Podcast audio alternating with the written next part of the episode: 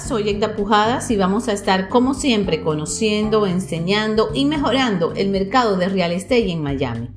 Hoy vamos a hablar de quiénes fueron Julia y Henry en la historia de Miami. Y es que recientemente abrió sus puertas un nuevo centro gastronómico en Miami que está muy de moda y la verdad su oferta culinaria es exquisita, pero lo que más me llama la atención de este sitio es su nombre. Se llama Julia and Henry Dos personas que fueron muy importantes en la historia de Miami porque aunque poco se habla de ella, Miami también tiene su historia.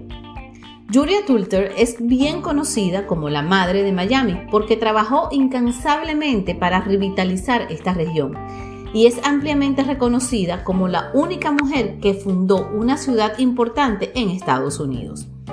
Nació en Cleveland, Ohio, se casó en 1871, tuvo dos hijos y visitó Miami por primera vez en 1875. Después de la muerte de su esposo, se mudó para la Florida de forma permanente, donde adquirió una milla cuadrada de tierra en lo que hoy se conoce como la desembocadura del río Miami. En la década de 1890, el área donde se unen la bahía de Biscayne y el río Miami estaba desolada, pantanosa y aislada pero Julia, que era uno de sus pocos residentes, vio un gran potencial para la tierra. Se dio cuenta de que una forma de hacer esto realidad era construyendo un ferrocarril que le diera acceso a la gente. El magnate petrolero e industrial Henry Flagler ya había construido hoteles en otras partes de la Florida, así como un ferrocarril que se extendía hasta West Palm Beach. Julia estaba segura de que si las vías se extendían hasta su apaciguada zona, una ciudad iba a florecer. Había pasado años tratando de llamar la atención de Flagger, pero sus cartas quedaban siempre sin respuesta. Un día, en 1894, vino una gran helada y las gélidas temperaturas dañaron gravemente los árboles cítricos que impulsaron el rápido crecimiento económico de Florida. Pero de alguna manera se salvó la porción que Julia poseía. Seis semanas después volvieron las temperaturas bajo cero y los resultados fueron igual de devastadores, excepto, una vez más, en el territorio de la bahía de Biscayne. Según cuenta la historia, Julia aprovechó la oportunidad para intentar comunicarse con Flagger nuevamente, enviándole flores y frutos de su cultivo junto a la bahía Biscayne, para demostrar que era, como algunos lo llamaban, a prueba de heladas. Henry Flagger finalmente decidió aceptar la oferta de Julia.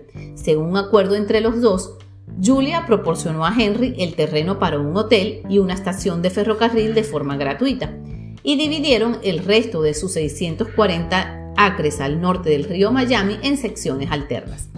El 22 de abril de 1896, el servicio de trenes de ferrocarril de la costa este de la Florida llegó al área. El 28 de julio, los residentes varones votaron, irónicamente Julia no pudo votar por ser mujer, para incorporar una nueva ciudad.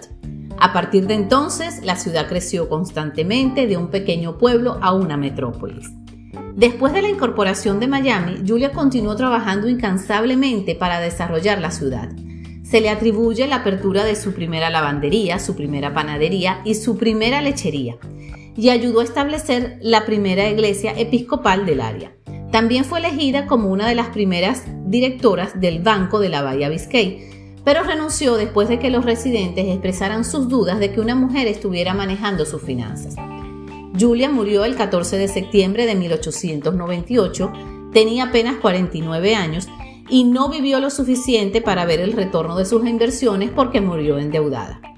Henry Flagger, también bien conocido como el padre de Miami, dragó un canal, construyó calles, instituyó los primeros sistemas de agua y energía y financió el primer periódico de la ciudad llamado Metrópolis. Cuando la ciudad se incorporó en 1896, sus ciudadanos querían honrar al hombre responsable de su crecimiento nombrándola Flagger pero él rechazó el honor y los convenció de usar un antiguo nombre indio para el río alrededor del cual se construyó el asentamiento. Y adivinen cuál era? Miami. Un año después, Flagger inauguró el exclusivo hotel Royal Palm. Hay mucho más que decir de estos dos interesantes personajes, así que los invito a curiosear la fantástica historia de Miami. Esto es todo por hoy, hasta un próximo episodio.